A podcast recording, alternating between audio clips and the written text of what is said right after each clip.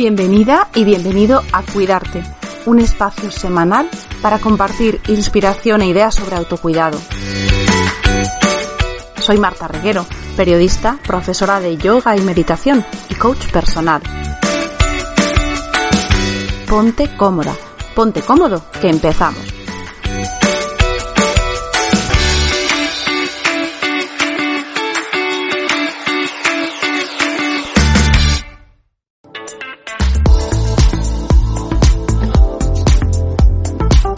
Y antes de comenzar, recuerda que tienes un recurso fantástico para cuidar de tu mente, cuerpo y emociones en filyoga.club, tu club de autocuidado online con dos clases nuevas cada semana, clases en directo, soporte y seguimiento por parte de los profesores.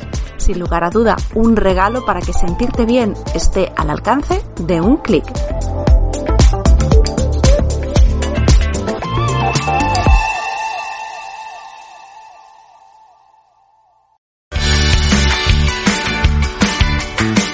Bienvenidas, bienvenidos a este episodio de Cuidarte en el que voy a hablaros de, una necesidad vital importante, que es este reset mental.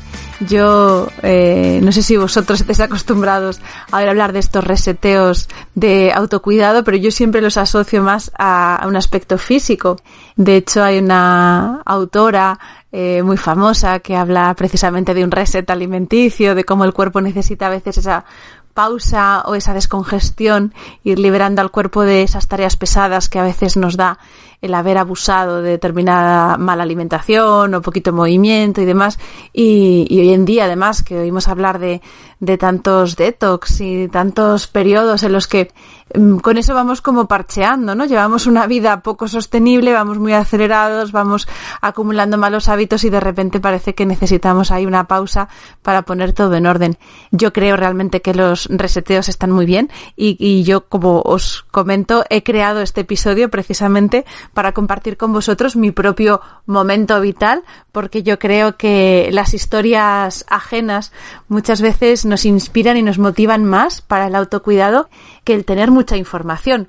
Creo que es muy importante ese complemento. Aquí en Cuidarte vais viendo que tenemos muchas charlas, mucho contenido que nos da información útil, datos, temas de los que luego, si os interesa y os pasa como a mí, luego seguís profundizando y tirando del hilo para ir ampliando esa parte teórica que tanto nos atrae para entender el mundo, para entendernos a nosotros y entender cómo cuidarnos mejor, pero luego hay un apartado también mm, de inspiración o de bueno, con todo esto ¿Cómo hago para que todo esto funcione? ¿no? Porque información está claro y coincidiréis conmigo que tenemos de sobra, pero luego nuestro día a día, a pesar de toda esa información, muchas veces se sigue basando en las inercias, en lo que tenemos puesto en marcha, que es como un tren que no se puede parar, y cuando queremos hacer algún cambio, por pequeñito que sea, nos damos de bruces con esa maquinaria tan pesada del día a día, de todas esas esclavitudes y servidumbres que nos hemos ido generando nosotros solos y que son el primer impedimento para que podamos hacer cualquier modificación. Y en eso me siento totalmente identificada y yo sabéis que os voy contando aquí también mi propia relación con el autocuidado, que es el origen de este podcast y este proyecto. Así que os traslado en este momento del año, aquí en mitad justo de febrero, del mes de febrero, para quienes seguimos muy de cerca el ritmo escolar o el ritmo de un curso escolar de septiembre a junio. Este es el segundo trimestre y es la mitad del segundo trimestre. Y además es un trimestre muy largo, que nos va a dejar tres meses completos, enero, febrero, marzo, apenas casi sin ninguna pausa. Y yo no sé si os pasa a vosotros, pero yo me he encontrado en un momento ahora, justo, mitad de febrero, un momento de agotamiento, de agotamiento físico, pero, pero detectando claramente un origen mental. Muchas veces el observar y el estar muy en contacto con tu cuerpo te permite detectar el origen de ese agotamiento y el cuerpo lo absorbe todo, el cuerpo emocionalmente va experimentando y, el agotamiento físico puede ser un resultado, perfectamente identificable de un agotamiento emocional o mental. En mi caso, este agotamiento detecto claramente que es mental y como soy una persona más en este mundo acelerado, pues quizá os, quizá os suene o quizás compartís conmigo también esta sensación. Desde hace tiempo, el estar en contacto con mucha gente, el tener de cerca la posibilidad de ir percibiendo el cuidado de otras personas, al dedicarme a cuidar de otros, puedo percibir que esa energía que yo a veces anteriormente podía pensar que era solo mía, que era mi propia oscilación y mis propios ritmos, ahora veo que hay una energía colectiva. Y no es la primera vez que observo que esos síntomas que veo en mí, esas señales, son compartidas con, con el resto de gente que me rodea. Por eso creo que quizás también podéis estar, y si no es ahora, en algún otro momento, creo que no es raro el que lleguemos a experimentar ese agotamiento mental que además si tomamos esto de cuidarnos con esta filosofía que yo siempre os digo que es realista y en el mundo que vivimos, es decir, que no es una imagen de Instagram donde puedes eh, sentarte en una hamaca al lado de la playa y tomarte ese momento para ti que probablemente pues no, no te puedas permitir. Entonces el cuidado en el mundo real implica que muchas veces, aunque seamos muy conscientes de lo que necesitamos, es difícil que podamos darnos esas pausas o esos espacios y nos toca cuidarnos sobre la marcha. Y eso es algo que aunque parece quizá, no sé, una herejía, en estos mundos de, del bienestar y de las imágenes idílicas y de ese parar y conectar y demás, os digo que, que soy muy consciente de que la vida a veces no te deja parar. Eh, la realidad hace que nos tengamos que aprender, aprender a cuidar sobre la marcha. Y creo que es un recurso importante, porque la mitad de las veces, la mayoría de las veces, quizá, nos vamos a tener que cuidar sobre la marcha. Eso no implica que nos cuidemos peor, pero implica que nos adaptamos a las circunstancias que tenemos. Hablando precisamente de realismo, pues he tenido yo ahora mismo un ataque de estornudos, he tenido que cortar y, voy a retomar el hilo. No sé bien eh, cómo enganchar con lo que os estaba contando. Lo que os quería explicar sobre todo es que, que tenemos que hacer esos ajustes sobre la marcha. Así que eso es lo que yo he estado ahora Mm, observando en mí, lo que he estado indagando para ver cómo, cómo aplicar pequeños cambios y cómo poder cuidar, en este caso de mi mente, en este momento de agotamiento, que os voy a explicar en qué síntomas detecto yo o en qué señales, bueno, porque síntomas suena como algo de enfermedad, en qué señales percibo yo este agotamiento y esta necesidad de un reset, de un reseteo o, o de cierto parón, a pesar de que ese parón es on the road, ¿no? Vamos sobre la marcha haciendo cambios.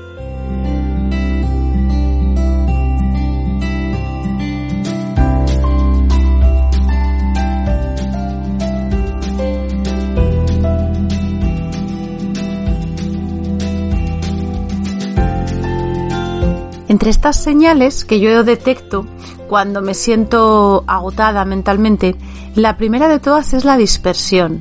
Yo que voy simultaneando y haciendo tareas muy diversas y yo creo que en eso también puede ser que seamos parecidos porque hoy en día la atención está muy fragmentada y tenemos ese picoteo constante de gestión de tareas que se nos van acumulando. Y, yo soy lo primero en lo que noto el agotamiento mental, que la facilidad para pasar de una tarea a otra y de tener todos esos eh, puntos activos en la mente empieza a flojear. Y me cuesta, me cuesta enfocarme o, o, atender determinadas cosas porque para ser operativa necesito ir más lenta y noto que ese salto de atención de pasar de una tarea a otra se va haciendo un poquito más lento y se va haciendo menos eficaz. Voy quedándome como más dispersa, menos eh, enfocada. Otra de las cosas que noto es pereza, pereza para hacer cosas, tareas que sé que tengo que hacer, que son habituales y que bueno, más allá de la pereza habitual, del cansancio, se me, se me hacen de repente muy cuesta arriba. Entonces es otro síntoma de decir, bueno, pues eh, si eso se va repitiendo a lo largo del día en varias cosas, empiezo a ver que no es una pereza normal. A todos las obligaciones nos pueden inspirar cierta pereza porque lo, lo que más nos motiva es fluir, ¿no? Y ir adaptando las tareas del día a lo que te va apeteciendo. Pero cuando tienes que forzar eh, de alguna manera tu energía y tu acción a que en este momento toca esto y hay que hacerlo, pues esa pereza es normal. Pero cuando ya empiezas a ver pereza un poco sin justificación, ¿no? Decir, jo, es que todo me da mucha pereza. También ahí hay una conexión fácil de identificar con ese agotamiento.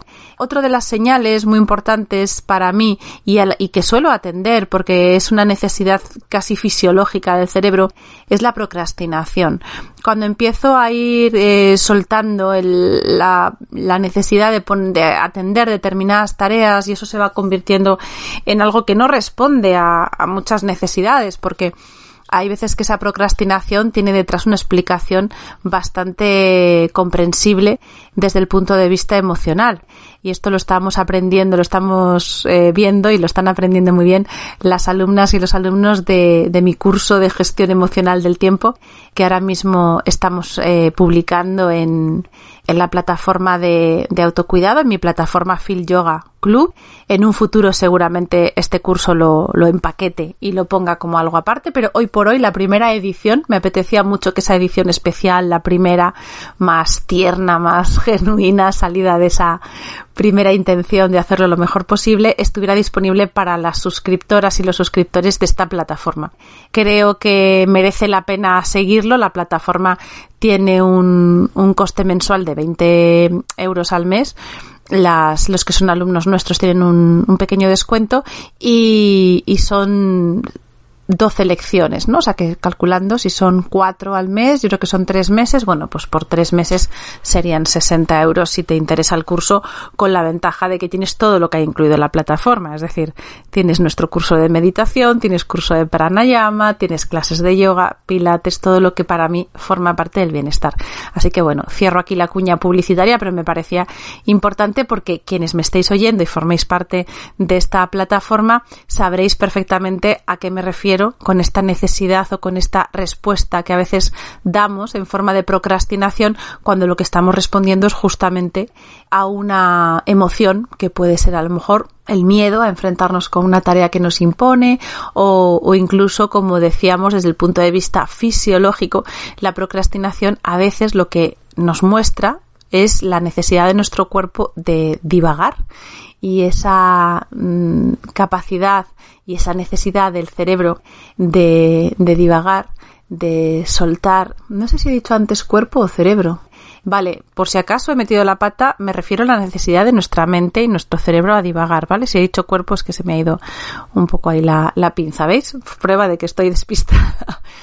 Bueno, pues la procrastinación muchas veces responde a esto. No siempre es algo negativo contra lo que luchar. A veces es muy interesante cogerlo y examinar y ver qué es lo que está ocurriendo, ¿no? Pues en este caso, eso es lo que yo hago con estas señales y detrás de la procrastinación veo qué es lo que necesita mi mente y mi mente está necesitando esos momentos de divagar y de mm, ensoñar y de no estar enfocado, esa, esa atención dispersa que es tan necesaria para que el cerebro vaya ordenando cosas.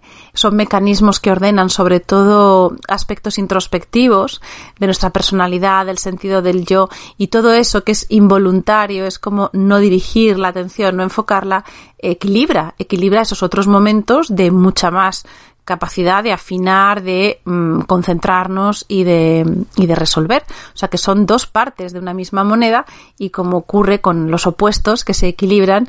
Y en este caso, cuando esa procrastinación está demasiado desbocada, pues toda señal de desequilibrio al final indica que hay alguna necesidad hay que cubrir. Y en este caso para mí es clave detectar esa necesidad y esa señal que me va poniendo en aviso de que mi mente se está agotando.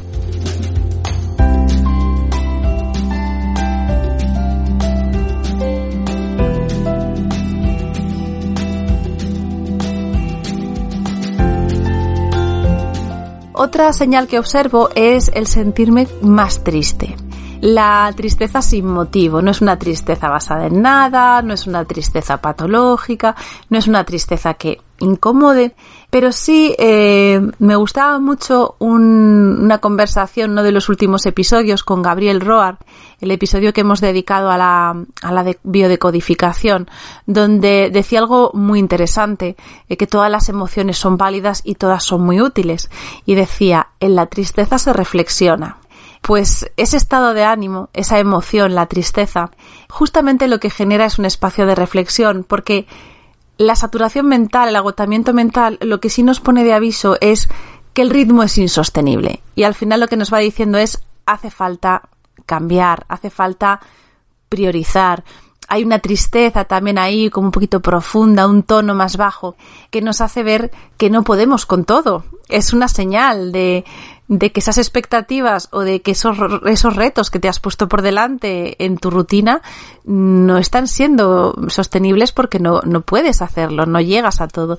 Entonces hay un poquito de tristeza porque hay cierta cierto duelo también por pues eh, aceptar tus límites y ver que esa imagen o esa idea que tú has construido de cómo va a ser tu día, cómo va a ser tu productividad, cómo te vas a ocupar de todo, pues a veces es renunciar a esa imagen, algo idílica, y, puede generar esa emoción de cierta tristeza que, como digo, si no te resistes a ella y no la rechazas, da mucha información y es muy práctica. Esos momentos de menos necesidad social también te pueden llevar a estar un poco más recogida contigo misma y en ese recogimiento vas, vas teniendo momentos de lucidez, de claridad, muchas veces inconsciente, que te van dando luz a, a qué es lo que tienes que corregir, qué es lo que tienes que cambiar para estar mejor. Otra señal que atiendo es el agotamiento físico que surge de la falta de cuidado. Eh, cuando la mente está agotada, normalmente somos menos resolutivos y nuestro día se va haciendo menos eficiente. Eso, si no sueltas las tareas que tienes entre manos porque no te lo puedes permitir, te lleva a que físicamente empiezas a padecer el resultado de una mala organización. Te organizas mal, si vas con los deadline a última hora intentando cumplir plazos, si te acuestas más tarde para cumplir con entregas o para resolver cosas, al final tu descanso, la parte física, tu cuidado, tus momentos mm, del día para cuidar un poquito tu alimentación o hacer un plan de comidas más saludable o tener una pausa, un descanso, todos esos hábitos van resintiéndose como consecuencia, aparte de que la tensión mental, cuando todo esto va asociado a cierto estrés, a cierta presión, porque empiezas a ver que la realidad va por un lado, tu límite, tu agotamiento, tus dispersiones, pero por otro lado la exigencia se mantiene. Entonces, cuando eso ocurre, aparece sensación de estrés, puede aparecer y según cómo gestiones ese estrés, el cuerpo puede ir absorbiendo agotamiento, cansancio y eso también se va a notar en, en el aspecto físico. Por último, otra señal que yo atiendo es momentos de parálisis mental o de acción. Hay momentos en los que tareas normales se me hacen de repente una bola. A mí me pasa mucho con la gestión y me pasa mucho con la comunicación de mis proyectos. Me centro sobre todo en la parte de contenido, o sea, en el producto en sí, en el asunto, y todo eso que es comunicarlo, difundirlo, compartirlo, como lo, lo voy catalogando como un extra, es donde corto. Es decir, yo no voy a dejar mis tareas sin resolver, porque soy responsable, soy práctica, pero esa otra parte que es como ponerle la guinda al pastel es la que suelto. Y también me ocurre con la gestión. La gestión es un ámbito en el que no me siento especialmente cómoda, no es mi punto fuerte, las tareas administrativas, organizar papeles, burocracia, no. No sigo los métodos más eficientes para llevar mis hojas de Excel, voy, voy bastante mm, perdida en ese sentido y como no es mi punto fuerte, pues es de lo que más se me atasca y entonces una señal clave de que estoy en, en modo agotamiento mental es la parálisis de no tocar esa tarea y cuanto menos la tocas, más crece. Al final la bola es tan grande que te atreves menos a meterle mano, con lo cual es peor el resultado. Así que esa parálisis la tengo muy identificada y es muy clásica en, en mis momentos de, de agotamiento mental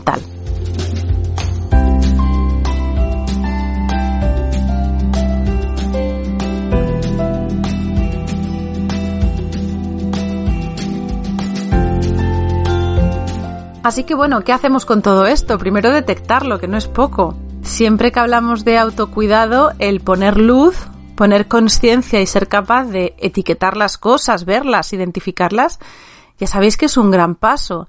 Así que, por un lado, me siento bien, satisfecha de poder tener este radar donde todo esto lo veo, porque de lo contrario no estaríamos hablando del mitad de un trimestre en esta situación, sino estaríamos hablando de que se puede hacer crónico y, y seguro que os suena y hay muchas personas que lo que el malestar precisamente que tienen es el resultado de haber hecho crónico una situación de agotamiento como en este caso os cuento, y, tirar con ella prácticamente sin darse cuenta, hasta que ya empieza a tener señales que ya sí que no son señales, son síntomas, porque ya sí que hay algo patológico, hay una enfermedad, hay un malestar físico que es evidente y es lo que les hace darse más cuenta. Nosotros, y os meto en este saco porque espero que después de todos estos años aquí detrás de, del micro de cuidarte y hablando y compartiendo todo esto, seguro que tenéis ese grado de conciencia un poquito más estimulado, más, más refinado y seguro que y espero que también detectéis todos estos síntomas a medida que van surgiendo. Síntomas no, señales. Bueno, me entendéis, ¿vale? señales para que recibamos información. Así que con estas señales, en el caso de que fuera un tema físico, siempre los reset tienen dos claves fundamentales, ¿no? Están el ayuno, el descanso en la alimentación, el parar de intoxicar al cuerpo, el darle un descanso a los sistemas fisiológicos, de alimentación, de eliminación, y parece que simplificando esos sistemas, el cuerpo gana mucho y por otro lado el descanso. Bueno, pues aquí en el reset mental, ¿qué podríamos hacer? Lo ideal, lo ideal, si yo pudiera crear aquí la receta mágica para salir de aquí, no os miento. Lo ideal sería eh, hacer un retiro, un retiro de meditación, de atención, de mindfulness, un apartarse de todas estas tareas que nos tienen saturados el sistema y crear esos espacios de a lo mejor lo que te puedes permitir. Un fin de semana, cinco días son los retiros que, que son más asequibles porque duran lo suficiente como para provocar un buen efecto y sin embargo son más o menos integrables. Y esa sería la receta, mm, desde luego, sin duda, que yo aconsejaría a cualquiera y me la aconsejaría a mí misma. De hecho, en alguna ocasión esto es lo que yo hago hacer un retiro, incluso puedes hacer, hay retiros que se hacen online, que tú marcas tu contexto, vas soltando las cargas que puedes soltar y te colocas en modo retiro durante unos días, incluso sin la necesidad de desplazarte a ningún sitio que esto con la pandemia al principio parecía que era imposible, que era una locura y se ha hecho, yo lo he hecho y me ha sentado fenomenal y me ha parecido toda una experiencia y un hallazgo. Pero estamos en el mundo real y esto es cuidarte para el mundo real. Y no siempre nos podemos permitir este retiro, sobre todo no siempre podemos hacer que coincida ese retiro que nos planificamos o que nos agendamos, cuando las circunstancias lo permiten, no siempre coincide con el momento en el que estamos detectando estas señales y necesitamos actuar. Entonces, ¿qué nos queda? ¿El seguir tirando para adelante a esperas de que llegue esa fecha dentro de un mes, dos meses, cuando podamos realmente retirarnos y hacer una pausa? Bueno, pues eso yo creo que no es necesario. Creo que está muy bien que nos agendemos ese retiro cuando hemos detectado que lo necesitamos y creo que en nuestra agenda anual estaría bien tener por lo menos dos veces al año esas pausas pero si no coincide con el momento en el que lo necesitamos y el día a día tiene que seguirse resolviendo, yo creo que podemos eh, establecer de alguna manera alguna pauta o algún mecanismo de autocuidado para poder seguir sobre los raíles, que la locomotora pueda seguir, pero sin necesidad de que esto sea un desgaste absoluto y que se convierta en algo más crónico o que nos deje una situación más, más incómoda. En mi caso, lo que yo intento hacer para salir de este agotamiento mental es, eh, por un lado, eh, tratar de enfocarme mejor. Empiezo a darme cuenta de que la dispersión se acrecienta cuanto más, cuanto más voy multiplicando todos esos focos que, que demandan que yo esté atendiéndolos. Entonces, el simplificar y el elegir a qué me enfoco es de las cosas que más me ayuda. Y por otro lado, me ayuda mucho salir de la parálisis. Esos focos que me tienen paralizada y que se van haciendo bola, me generan muchísimo ruido mental y aunque no me esté ocupando de esas tareas, me están haciendo mucho ruido en la mente y se están convirtiendo en algo grande, un obstáculo grande que se me atasca. Entonces parece curioso porque parece que es lo contrario a lo que podríamos pedir, ¿no? Hablábamos de retirarnos, de parar, de la pausa. Bueno, pues a mí me ayuda mucho, como no eh, hago esa parada, en el caso de que no pueda hacer esa parada, me ayuda mucho el implementar, el salir de esa energía mental donde todo tiene que ser perfecto, todo tiene que estar ordenado y comprometerme con los hechos, con los actos, con las rutinas, con el ir resolviendo, soltando esa parte de exigencia mental, decir voy a hacer esta tarea y voy fragmentando. Es una tarea, resuelvo la tarea. Una de las cosas que me ayuda es organizarme precisamente emocionalmente, el saber, cuando yo hago mi lista de tareas, que no me voy a ocupar de esta tarea porque sí, sino que ahora, en este rato del día donde tengo un poquito más de lucidez y un poquito más de energía, voy a ocuparme de esta tarea a la que pongo un calificativo y a lo mejor un calificativo emocional. Me voy a ocupar de una tarea que es importante para mí y que tengo que tener resuelta. Le pongo esa, frase incluso a mi tarea. Y entonces sé que me estoy ocupando de una tarea que tiene esa naturaleza emocional para mí. Si, por ejemplo, tengo atascos de gestión, pues igual voy a, ponerme una tarea en un momento del día y a lo mejor etiqueto también y digo, voy a ocuparme de esta tarea que se me ha atascado. Así que voy a hacer simplemente un poquito, voy a darle el pistoletazo de salida, el primer paso para seguir adelante. A veces planifico una tarea en la que puedo obtener un resultado inmediato, es decir, voy a resolver dos tareas que voy a cerrar, con lo cual me, queda con me quedo con la satisfacción del cierre y paso página. Lo que voy haciendo desde el punto de vista del autocuidado, de mis rutinas, es para conseguir precisamente este foco, el, el, eh, enfocarme mejor, es ir creando también en mi agenda, en mi día a día, muchas pausas pequeñas, pausas realistas. No estoy haciendo eso, no estoy soltando eh, horarios y gestiones que tienen que estar eh, agendadas y que están así, pero entre medias voy dándome ese permiso para hacer pausas donde me permito divagar. Os contaba lo importante que es fisiológicamente para el cerebro ese momento en el que se activa la red neuronal por defecto. Esas divagaciones, ensoñaciones, cuando dejas la mente eh, libre. Y eso es muy importante para activar esos mecanismos que regulan la actividad de tu cerebro y que son tan importantes como luego esos momentos de foco y atención. También voy poquito a poco tratando de priorizar me, me, pongo muy seria con la priorización porque empiezo a incorporar la idea de que todo no va a ser posible y empiezo a lidiar con esa idea de que no voy a llegar a todo. Estoy cansada, estoy agotada, no voy a llegar a todo.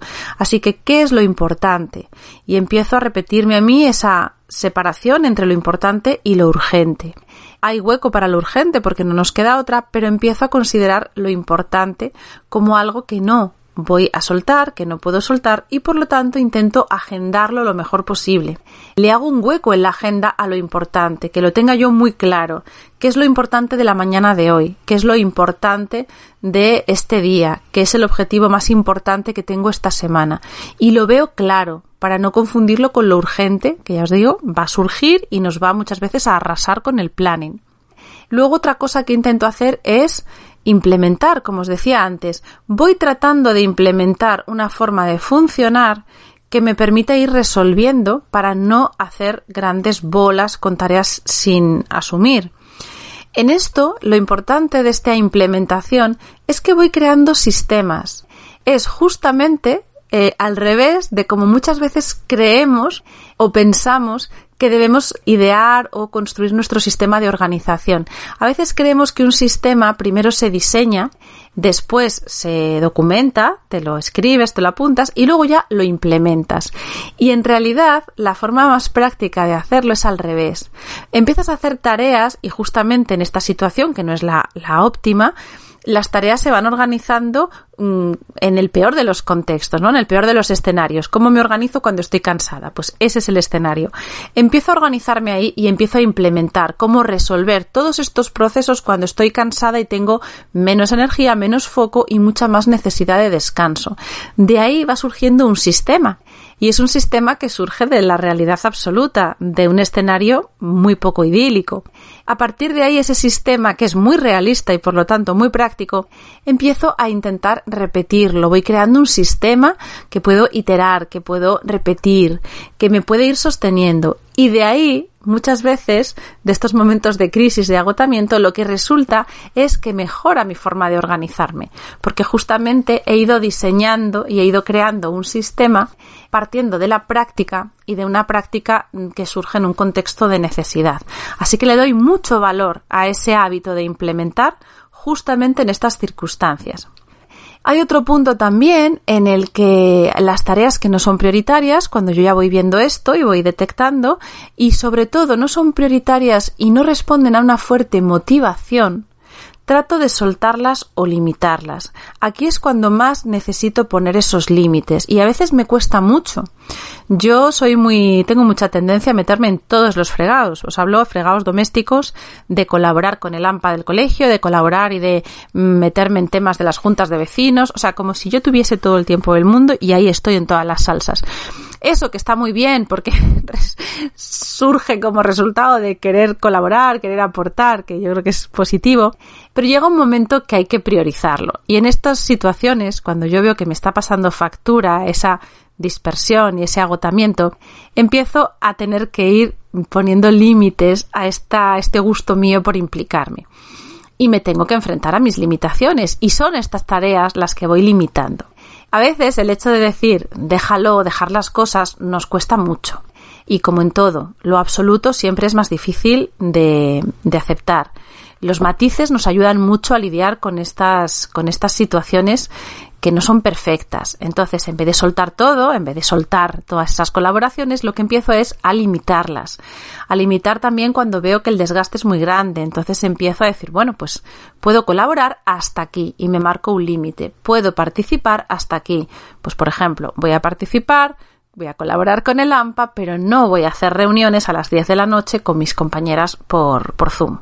No voy a reunirme más allá de esta hora porque yo necesito, es la hora a la que llego a casa y necesito descansar. Necesito cenar tranquilamente. No voy a cenar delante del ordenador para participar en esta reunión o no voy a participar en esta sesión de la Junta de Vecinos si no se está hablando de un tema importante o puedo delegar mi participación o me puedo ocupar de otra forma. Se trata de ir acotando poquito a poco y desde luego detectando que esos mm, entornos no son prioritarios y elegirlos como tal, calificarlos como tal. Otro de los puntos que, utilizo para basar este autocuidado y, y hacer ese pequeño reset imperfecto on the road, que es el que hablamos hoy, es justamente el nutrirme, el nutrir y elegir bien lo que consumo desde el punto de vista mental, intelectual, qué es lo que estoy leyendo, ¿Qué lecturas estoy haciendo? A mí me genera también mucho agotamiento el tratar de simultanear diferentes lecturas, diferentes temas. Empiezo a simplificar las líneas de interés de las que me voy a ocupar ahora. Pues, por ejemplo, ahora estoy leyendo mucho sobre sistemas de crecimiento, productividad, eh, fórmulas de experimentación para ir creando estos sistemas. Estas lecturas son ahora lo que me ocupa. Bueno, pues tengo otras lecturas que me interesan y que a veces tiendo a mezclar, las paralizo un poco y me centro en estos contenidos. Voy a dedicarme un tiempo en el que lo que escucho y lo que leo va centrado en estos temas y reduzco de alguna manera todos esos focos de atención mental que también son muy atractivos para mí, que despiertan mucha curiosidad, pero que me exigen mucho recurso mental. Así que voy simplificando esa nutrición mental que es tan importante. Lo que leo, lo que escucho, lo que, lo que voy eligiendo como material de alimento para mi mente y para mi creatividad. Así que, bueno, son pequeños, pequeños tips que a mí me están sirviendo. Os iré contando cómo va todo esto. Yo creo que va bien, yo me voy viendo bien. Es importante también fluir con los ciclos de la vida, los ciclos de la vida real Siempre voy a insistir en eso, estamos en la vida real y no podemos controlar todos los factores ni todos los elementos, así que bienvenido todo lo que nos pueda ayudar a cuidarnos en marcha, si tiene que ser así.